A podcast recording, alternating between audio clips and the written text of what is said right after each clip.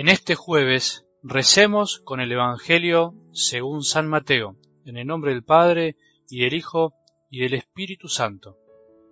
Se adelantó Pedro y le dijo, Señor, ¿cuántas veces tendré que perdonar a mi hermano las ofensas que me haga?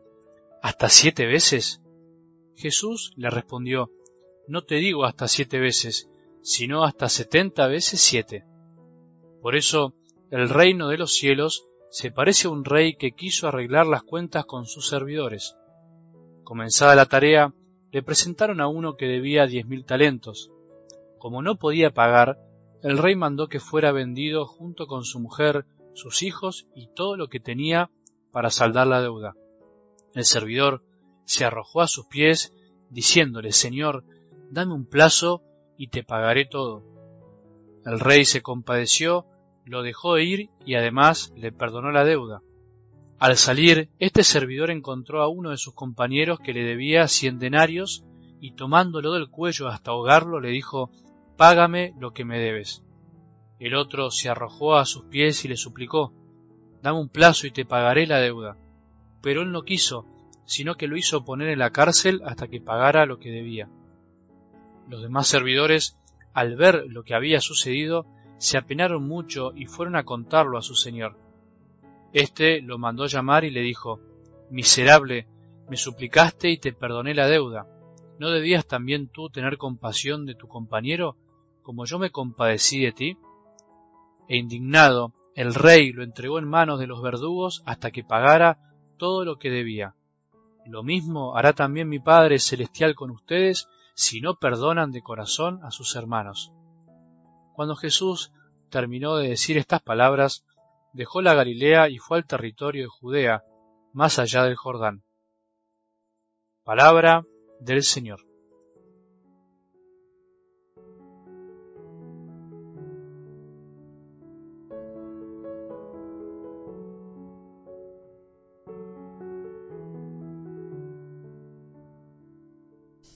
Dios nos atrae para que finalmente nos guste estar con Él, no podría ser de otra manera. Nos atrae para que aprendamos a hacer lo mismo que Él hace con nosotros. Si fuera de otro modo, si fuese por temor, por miedo, jamás duraría por mucho tiempo nuestro deseo de amarlo y de dejarnos amar como Él lo desea. El Padre nos atrae para que poco a poco podamos conocer su corazón y gracias a esa atracción se transforme el nuestro y nuestros deseos se enciendan de amor hacia Él.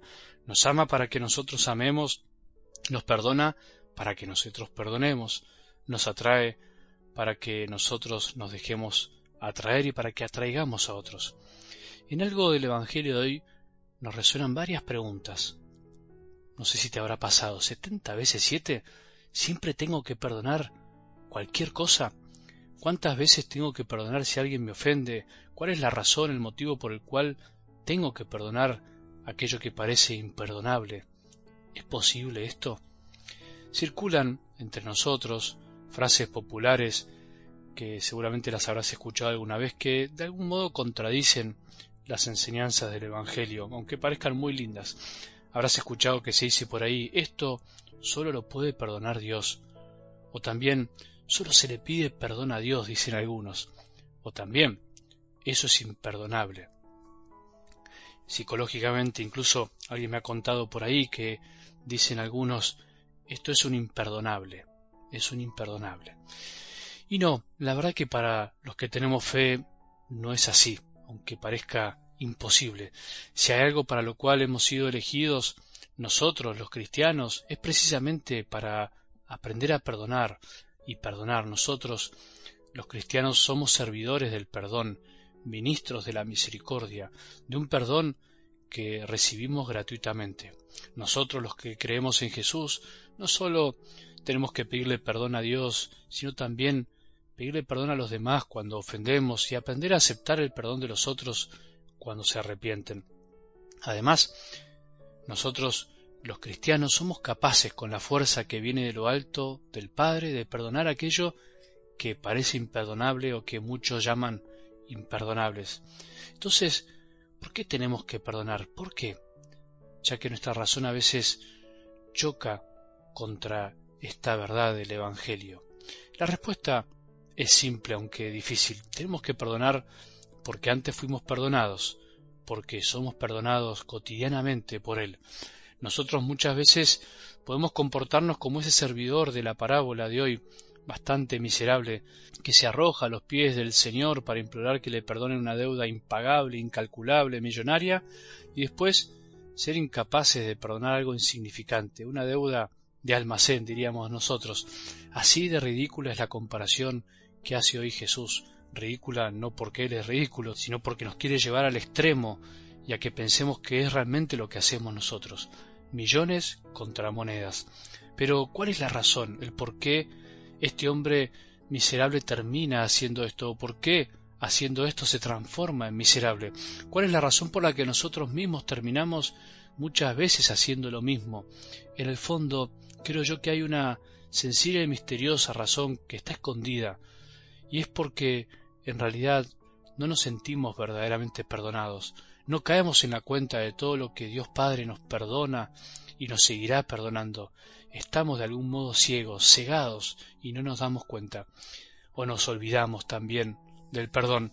Sea como haya sido nuestra vida, la tuya, la mía, tenemos que darnos cuenta que ya fuimos perdonados en la entrega de Jesús y seremos perdonados si sabemos tirarnos una y mil veces a los pies de Jesús arrepentidos por lo que hicimos, lo que estamos haciendo y lo que haremos.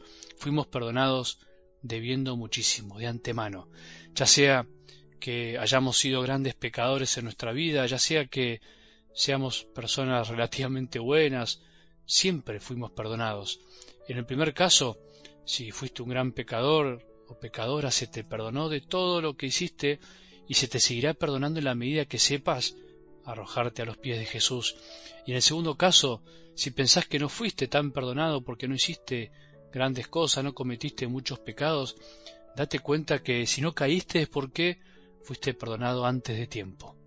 Fue la gracia previniente, se dice.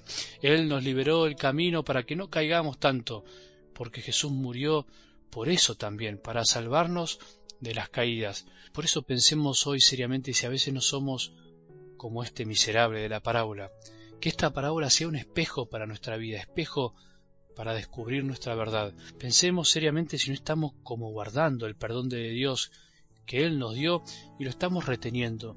Y si no perdonamos, ¿cómo nos da la cara a veces para pedirle perdón a nuestro Padre? Y si no perdonamos, ¿cómo nos da el corazón para rezar todos los días, perdona nuestras ofensas, como también nosotros perdonamos a los que nos ofenden? ¿Cómo nos da la cara a veces? Somos muy caraduras, como se dice. Por eso no nos asustemos si nos sabemos perdonados, si nos sentimos perdonados. Vamos a saber perdonar.